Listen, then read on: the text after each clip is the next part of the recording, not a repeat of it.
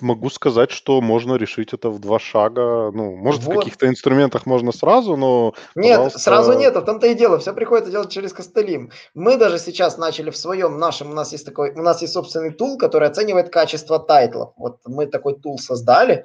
А, он э, в, веб, в вебе, то есть ты скармливаешь ему сайт, либо список сайтов, и он сканирует эти сайты, сканирует э, каждый сайт внутри, изучает длину контента, изучает title description, соответствие title ов контенту, и уже mm-hmm. мы его приучили, чтобы он сразу мерил этот page speed, состав, сохранял Lighthouse проект page speed этой страницы, ну, чтобы его как раз передать программисту, чтобы он мог открыть и посмотреть, что конкретно в этой странице не так. Садись за парту поудобнее и приготовься к ежедневному уроку современной рекламы, который поможет тебе значительно увеличить трафик и продажи. Наши эксперты посвятили свою жизнь онлайн-рекламе, чтобы показать эффективные методы ее использования. Урок начинается прямо сейчас, поэтому прекращаем разговоры и внимательно слушаем. Привет! Вы снова на канале SEO Quick, слушаете наши подкасты. Я снова пригласил Алексея Подлипного к нам в гости, и мы сегодня хотим обсудить проблему, с которой сталкиваются, вы не поверите, разработчики софта. Разработчики софта, которые делают софт для вас и действительно стараются сделать так, чтобы софт был актуален, потому что, например, мы пользуемся разным софтом, и даже я знаю, когда я делаю техничку, я замечаю, что я не застанавливаюсь на одном софте, мне приходится использовать кучу всего, чтобы найти там нужные ошибки. То есть у меня нет такого понятия, что я нахожу какой-то софт, и он мне вот хватает на 99%. Нет, вот, к сожалению, поисковые системы тоже не стоят на месте, создают нам проблемы SEOшникам, ну и, конечно же, веб-разработчикам тоже. Э, причина – это выкатка новых алгоритмов, э, учет новых факторов ранжирования, игнорирование старых каких-то факторов, которые считались там критичными. Но вот на вскидку могу вспомнить, это отказ от одних видов микроразметки, да, в пользу других. И это же фактически, вот, Алексей, вот подскажи, вот, вот даже банально микроразметка, это же фактически переписывание целого ядра софта, который оценивает микроразметку. Логично? То есть, допустим, от, когда Google, допустим, сказал, что нам все равно на дата vocabulary, которую я смотрел раньше, да, когда-то она теперь нам не нужна, а Яндекс до сих пор еще смотрит. Ох, ну, тема, конечно, достаточно объемная. А, расскажу в общих чертах, э, что мы делаем э, в связи с этим.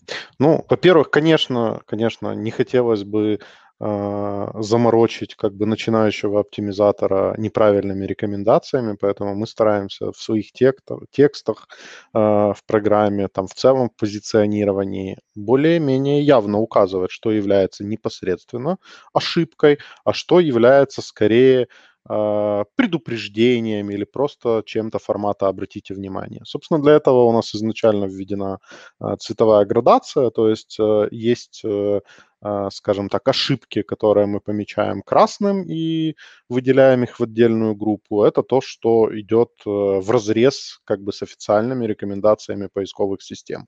А, и есть отдельно у нас еще желтые группы, то есть э, э, предупреждение, что-то, что э, считается, скажем, неправильным или идет там в разрез с нестрогими какими-то требованиями. И есть там синяя группа, просто такие ошибки разряда «обратите внимание». Вполне вероятно, что это и не ошибки. Там, например, максимально яркий пример – это циклическая ссылка, так называемая, ссылка на саму себя как бы, наверное, 90% сайтов вообще в интернете имеют на главной странице на логотипе повешенную ссылку на саму себя. Но, тем не менее, это считается как бы очень низкокритичной ошибкой. Вот, поэтому э, у нас, если говорить о наших инструментах, очень рекомендую обращать внимание именно на цветовую градацию и уделять пристальное внимание, в первую очередь, конечно, вот этим ошибкам из красной группы, а остальные уже трактовать с умом. И вполне может сложиться ситуация, что для вас, для вашей ниши, для вашего сайта это не такая уж и ошибка. А, есть второй момент, есть э, ряд, э, скажем так, параметров, а, которые могут быть разными и у которых нет золотой какой-то середины золотого значения. Вот нельзя же, например, сказать, что там title должен быть 65 символов или там 56. Естественно, для каждой ситуации может быть по-разному. И более того, для каждой ниши может быть по-разному. Более того скажу, в медицинской нише, вот в стоматологии, оптимальная длина description ов 105-110 символов, хоть тресни. Title а 60. Вот, вот хоть тресни. Это вот почему? Потому что эта ниша гуглится с мобилок. И на мобилке большая часть трафика и фактически весь трафик идет с мобилок. Если ты не уместишь вот в эти первые 100 символов свой УТП, не уместишь э, в title, ну, как говорится, грамотно написанный title, чтобы он был максимально релевантен запросу, то тебя не кликнут. вот как-то так. Вот, мы понимаем, что такие ситуации могут быть. Есть разные поисковые системы, более-менее все понимают уже там у нас требования Гугла, требования Яндекса, и они разнятся. А может кто-то продвигает там под Bing, э, под Сизнам или там даже под Баду. Всякое бывает. Вот, поэтому у себя мы пришли к решению, что именно этот момент проще оставить редактируемым. Поэтому у нас есть такие ошибки, как, например, слишком длинный title, слишком короткий description и так далее. Но есть специальный раздел в настройках, где вы можете ползунками настроить все то, что вам нужно. Если вы хотите, например, сделать э, свои, там, там ну, изначально рекомендованные Гуглом значения у нас проставлены по дефолту. Но вы можете накрутить ровно все, как вы считаете нужным, как принято у вас э, в нише, как нужно для вашей задачи. Вот как э, Коля отличный пример привел, можно вот для такой ситуации настроить свои ограничения и уже, соответственно, получить совершенно другие ошибки после аудита. А, вот. Э, что касается темы микроразметки, есть, э, конечно, вы знаете, инструмент валидации микроразметки именно непосредственно от Гугла. И у нас была когда-то мысль э, сделать его же, ну, таким массовым для а, ну, наших пользователей сразу в инструменте внедренном. Но действительно, Кстати, это почти невозможная задача. А почему невозможно? Потому что, на самом деле, потому что она сложная, да? Большая база данных микроразметки или в чем проблема? Или трудно вылавливать? А, трудно вылавливать изменения. Скажем так, это должен был бы быть отдельный, э, наверное, штат, штат работников, которые бы постоянно мониторили каждый день изменения. То есть там сущности микроразметки сейчас там уже, могу ошибаться, там больше 10 тысяч. И появляются постоянно новые, внедряются какие-то изменения в старые э, элементы, и все это нужно учитывать и понимать как бы на лету. Вот, поэтому у себя мы пошли пока э, максимально простым и понятным путем для... На самом деле я хочу тебе сказать, что тул, которым все массово пользовались, скоро прекратит свое существование. Остался, они выкатили новый тул, в котором на самом деле нет того функционала, который был в старом, он стал более упрощенным и уже потихонечку хейтят его. И вот даже сейчас мы сталкиваемся с тем, что нам нужен будет этот тул, аналог этого тула. И его нет просто, никто его пока не, даже ни один сервис пока не умеет грамотно стянуть микроразметку со всего сайта и выловить, где ошибочки. Вот это вот действительно проблема. И массово пропарсить сайт и поискать баги в микроразметке, ну реально вот это то до сих пор, что вот сейчас вот камень преткновения у всех SEOшников, и в 2021 году это будут гуглить, это будут искать. И вот это та проблема, с чем мы уже столкнемся, что я хотел сегодня осветить в подкасте. А еще одна проблема, которую я хотел бы чуть затронуть, тебе, может быть, интересно будет. Вот смотри, выкатили же э, новые факторы ранжирования в Гугле, вот связанные с августовским апдейтом, январским, майским. Это и EAT. Это такой относительный показатель, по которому нужно определять сайт. Ну, по факту, если привязать его так вот к техничке, вот подчесать, да, вот, э, и IT можно искать по принципу той же микроразметки. Ну, допустим, в статье нет автора, да, можно же найти микроразметку article, проверить, заполнен ли автор, и сказать, у вас по EIT нет автора, ну, к примеру. Потом пойти по другому пути, зайти в контакты и посмотреть контактные данные, пропарсить выдачу, встречается ли эта компания где-то в выдаче.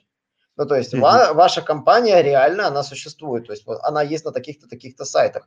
То есть э, парсинг теперь уже становится посложнее, чем просто анализ технической внутренней части. И вот эти новые алгоритмы, они заставляют э, выйти уже за некоторые SEO-сервисы, выйти за пределы своего базового функционала. То есть из, изначально с которым они делались. Потому что, например, я до сих пор помню, когда устроился в SEO-студию, мне дали такой софт, наверное, ты с ним знаешь, знаком Ксену. В нем битые ссылки искали раньше все. Вот. И мне дали, вот, на, держи классный софт. Потом мне дали словоеб, на, держи классный софт. Сейчас тех софтов у меня вообще нет. То есть я ними уже давно-давно не пользуюсь. Вот. Э, помню, когда я на них смотрел, говорю, о, классный такой софт, он много чего умеет делать. Но я смотрю, понимаю, что поисковые алгоритмы, они-то посложнее будут. Вот. Или, например, вот э, еще такой э, банально надежность автора. Этих же авторов нужно же еще поискать в Гугле, реальные они или нет.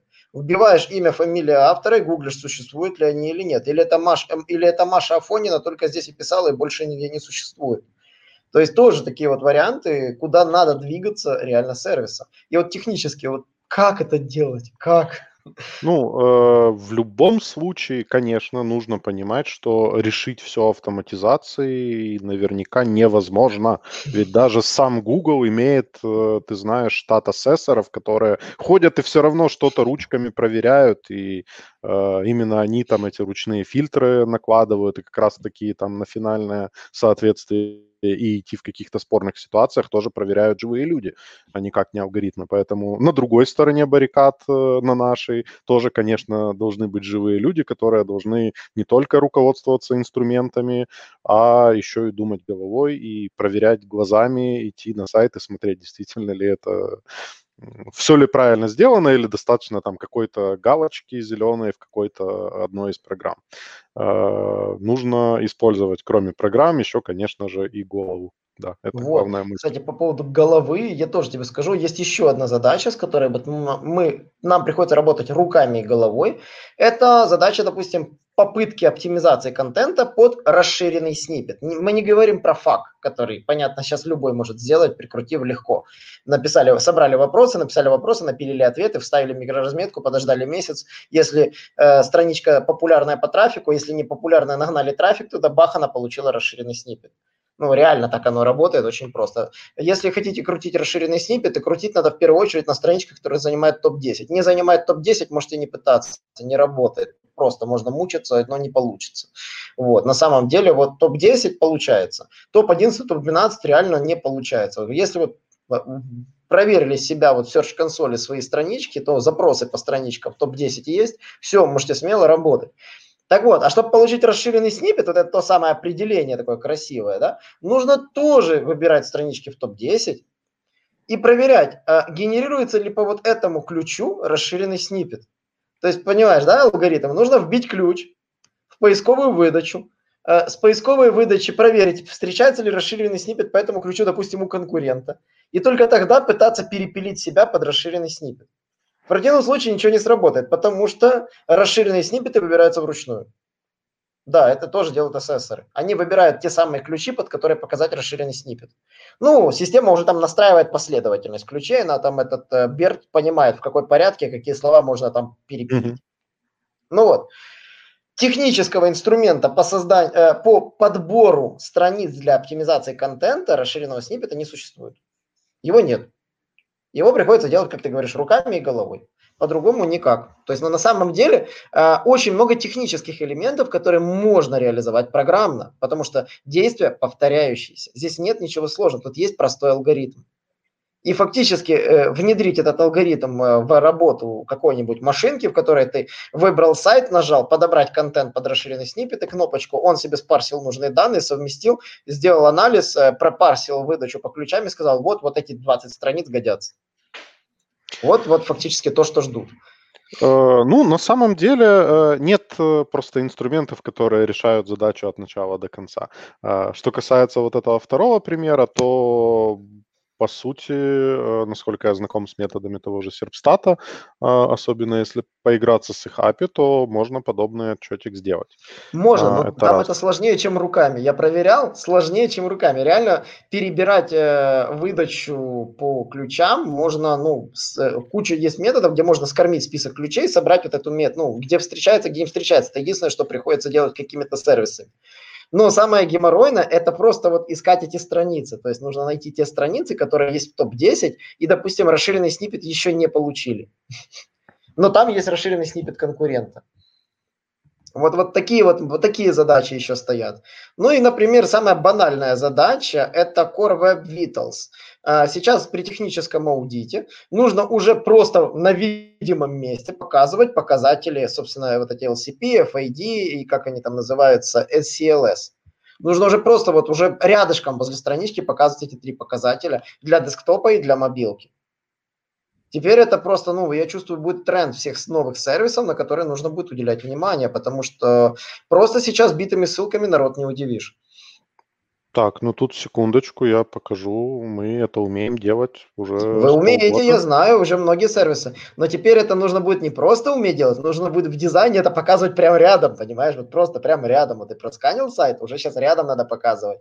Потому что э, если битые ссылки раньше это было must-have, то сейчас must-have будет вот как раз Core Web Vitals. И я об этом еще говорил полгода назад когда говорили, что это будущий алгоритм ранжирования, все сначала так удивлялись, Николай, ты хихикаешь, ты там что-то не то говоришь. Нет, на самом деле сейчас все только про это и говорят. Ну, Смогу сказать, что можно решить это в два шага. Ну, может, в каких-то инструментах можно сразу, но, Нет, пожалуйста. сразу нет, в том-то и дело. Все приходится делать через костыли. Мы даже сейчас начали в своем нашем, у нас есть такой, у нас есть собственный tool, который оценивает качество title ов. Вот мы такой tool создали.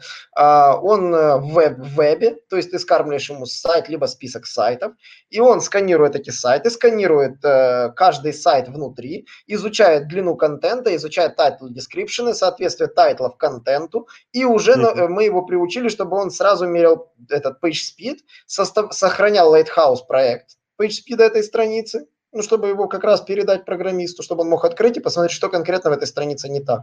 Ну и, конечно же, э, ну, то есть это все в вебе, что ты понимал, это, ну, не надо никакой софт ставить, мы просто такой простой тул сделали. Но и самое главное, мы хотим вот эти показатели выводить сразу, то есть чтобы человек мог отсортировать страницы, в которых эти показатели низкие.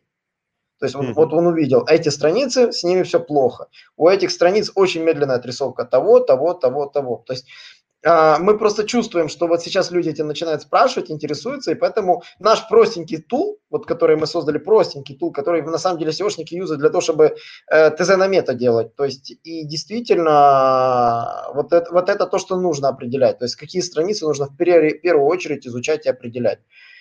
То есть на самом деле, ты смотри, когда тебе приходит сайт на 50 тысяч страниц, на самом деле тебя же интересует не 50 тысяч страниц, тебя интересует там тысяча страниц, которые дают продажи и трафик, ну то есть чаще всего, то есть на которые ведется акцент. И вот с ними нужно работать, и вот для этих страниц нужно выловить ключевые проблемы, которые ну, точно мешают. Иначе, как говорится, весь бюджет уйдет на перекапывание огорода, но не там, где нужно. Вот. Ну, наверное, все даже можно еще упростить. И я такое замечал неоднократно. Из этой тысячи страниц явно они все не уникальные, а есть несколько их основных типов. И если взять да. по каждой типовой странице, можно сразу понять как Тем раз более, да. основные Ключевые шаблонные проблемы. Да? Вот. Что? И, собственно, еще последнее, что хотел сказать, кстати, а как вы сейчас относитесь к AMP? Я знаю, что Google как-то AMP подвинул в сторону, а Яндекс вообще своими турбостраницами только живет. Как приходится эта двойственность факторов ранжирования? Тот любит AMP, тот любит турбо. Как это приходится сейчас вот и проверять? А, ну, в принципе, мы э, взяли весь э, набор э, требований к AMP страницам, и в нашем Netflix Spider он зашит. Uh, и поэтому, если мы определяем AMP-страницу, мы ее валидируем. Если есть там ошибки, мы это автоматически отображаем. С турбо-страницами на данный момент не работаем никак. Ну, скажу, что и запросов таких немного. Ну Или... да, потому что, Даже... скорее всего, знаешь почему? Потому что турбо-страницы можно в вебмастере посмотреть, ну, потому что там все баги вываливаются, а. поэтому спроса на эту, на эту услугу нет. А, а вот еще один вопрос, которым я э, тоже хотел обсудить. А, Дэми Морич такой спикер, известный спикер, который рассказывал про то, как можно там оптимизировать сайт при помощи правильного, даже оптимизации графики. Он уделил действительно большую, я смотрел вебинар, вскрытие вам покажет, действительно клевый вебинар был, посвященный скорости загрузки. И он тоже говорил, что скорость загрузки – это скорость рендеринга. И на рендеринг влияет э, не только там огромная там неправильная загрузка скриптов, неправильно там огромные изображения, то есть, а влияет иногда банально ошибки верст, э, банально ошибки верстки, валидация верстки, там CSS, HTML верстки. И Почему так происходит? Потому что браузеры все-таки не дураки, они ошибки игнорируют, но на это тратится ресурс машины, то есть время. Вот, это, собственно, ключевая такая штука. То есть, э, банально поправив ошибки валидации э, у любых страниц, можно прилично поднять скорость. Но когда я иногда открываю ошибки в валидации наших сайтов клиентов, там количество ошибок и предупреждений заходит за тысячи. Чисто технически, как это исправлять? Сколько времени веб-разработчику это уходит, это все исправить? Ну, к этому тоже нужно относиться, наверное, с пониманием. Если мы делаем там сферический идеальный сайт в вакууме, то, конечно, надо все это устранять, но на самом деле сначала надо заглянуть в эти Core Web Vitals и посмотреть, действительно ли проблема есть. Если у нас там все загружается за секунду, то можно путем исправления там всех этих ошибок сделать там 0,8 секунды. Но, в принципе, и так уже хорошо. Uh-huh. Можно заняться другими проблемами, а, которых всегда можно найти. Вот. Поэтому тут нужно действительно соразмерять, э, реально ли это проблема или это просто оптимизация ради оптимизации. Ну, да. а, вот. Э, ну, Тут я действительно деле... бы выделил самые какие-то трафиковые страницы, какие-то шаблонные трафиковые страницы и попытался бы решить самые там часто встречающиеся проблемы. Вот. А если проблема встречается там только на какой-то одной странице, то можно ее тоже отодвинуть немножко в длинный ящик. Вот так. Ну и действительно, разрабатывать софт – это не то, что вы думали, что это так все легко и просто. Нужно учитывать реально не просто факторы ранжирования, но еще как их правильно посчитать. То есть не просто метрика, но и как ее правильно отметить. И вот э, вот сейчас вот э, Google действительно поставил под, ну, некоторые из разработчиков, разработчиков софта перед вопросом, потому что это нужно как-то это все считать, и, скорее всего, этим придется заниматься. Э, как вообще, вот, Алексей, чувствуете конкуренцию от других сервисов? Как она ощущается? Ну, сложный вопрос на самом деле. Где-то в каких-то сценариях использования могу сказать даже, что у нас конкурентов-то, в общем, и нет. Э, в каких-то сферах, наоборот, конечно, чувствуем, потому что мы не являемся там узконаправленным э, инструментом, мы как решаем... Да, вот широкий сервис достаточно, с широкими задачами. Поэтому же да. конкуренты как минимум есть. Потому что, например, можно чуть ли не устроить батл э, сова или жабка, там, да, и начать там выписывать, у кого плюсы, у кого минусы. Но на самом деле с каждым апдейтом ситуация каждый раз меняется, верно? Получается ну, их обгонять. Это, во-первых, верно. Во-вторых, э, как бы по своему опыту я убеждаюсь, э, несмотря на то, что технически мы, ну, как минимум, идем в ногу, э, как максимум много где происходит превосходим. И, кстати, на этот счет мы свое исследование скоро опубликуем, даже в виде О, отдельного лендинга.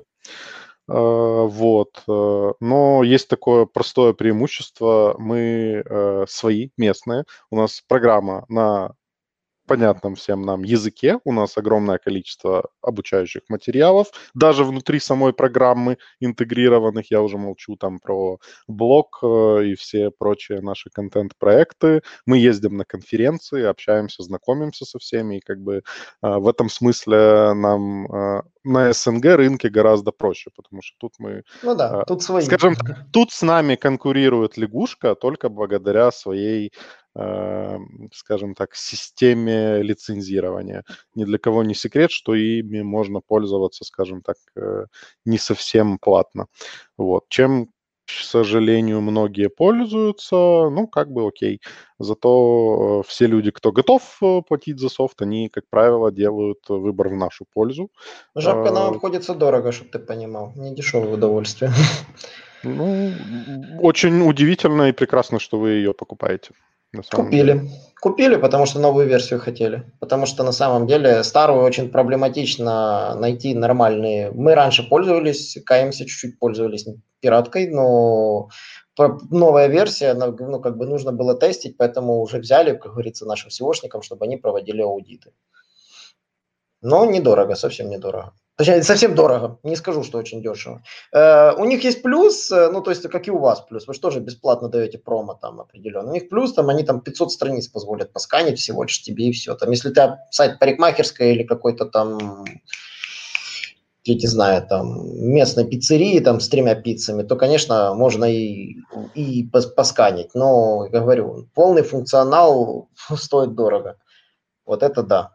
Они явно по американским ценам работают. Ну и А, понятно, не стоит забывать, что... англичане.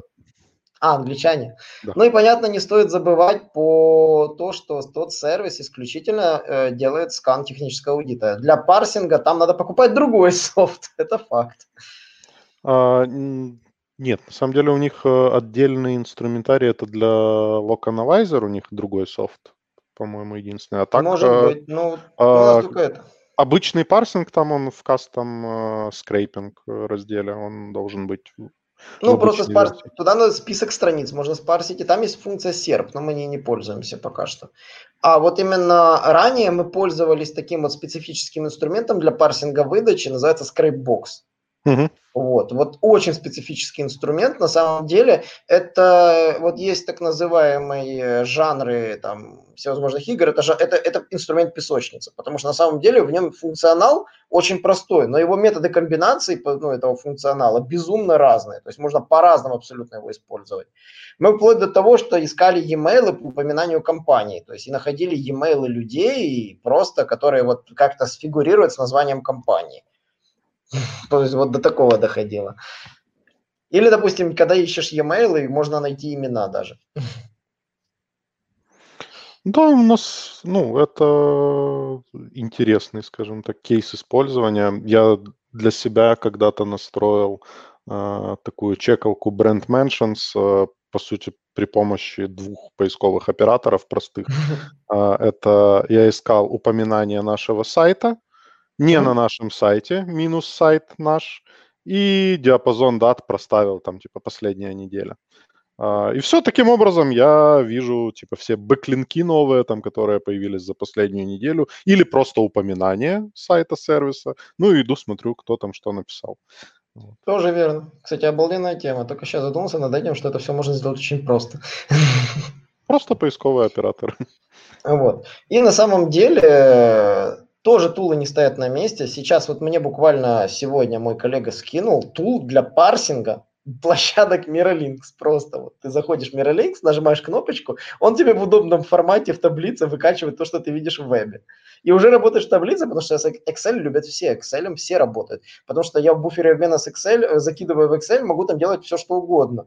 И функционал Excel куда, куда больше даже, чем любого софта, на который я натыкаюсь, потому что ну, там можно делать разные вещи, абсолютно разные.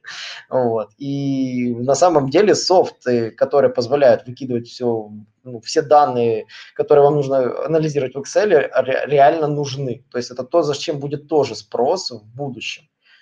Ну, в целом, по тому, что дорабатывать софты приходится достаточно долго, последний мой вопрос тебе. А как часто приходится патчи выкатывать? Вот как часто обновы приходится выкатывать? Какая периодичность? Ну, вообще у нас достаточно высокая периодичность собственных релизов, и ну, в среднем каждые 2-3 месяца мы выпускаем крупное обновление, поэтому Мгм. мы просто как один из там пунктов чек-листа к релизу, мы э, проверяем все какие-то там новости, ну, мы и так живем как бы постоянно в этом потоке, поэтому если что-то важное новое появляется, мы об этом сразу узнаем. Вот, поэтому пока в основном нам достаточно внедрять нововведения именно к релизам. А, Изредка бывают, конечно, ситуации, что что-то меняется слишком кардинально. Вот э, в таких случаях мы, ну, не гнушаемся и хотфикс выпустить, но, если честно сказать, это достаточно редко. Там буквально Ну, раза два это да, на моей памяти. баги поправить. А вот, а, вот, вот сейчас, вот учитывая новые особенности фактора ранжирования, планируются ли какие-то большие обновления вот именно в инструментарии?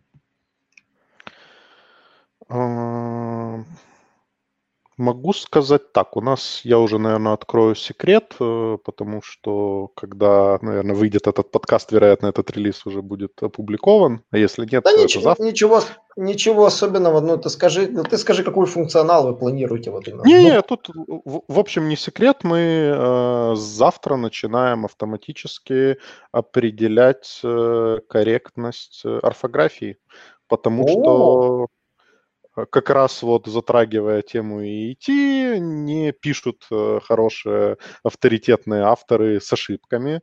Э, ну и в принципе есть такое наблюдение, что сайты, в которых много орфографических ошибок, это как бы признак user-generated content, который пусть и где-то работает неплохо, но имеет не такой большой вес, как авторитетные ресурсы. Поэтому писать надо грамотно, и наша программа теперь будет э, а будете всячески... пропускать именно комментарии блоки, да? То есть будете только именно анализировать, где не комментарий, то есть не генерированный контент? А, нет, программа будет э, анализировать весь текстовый блок на странице.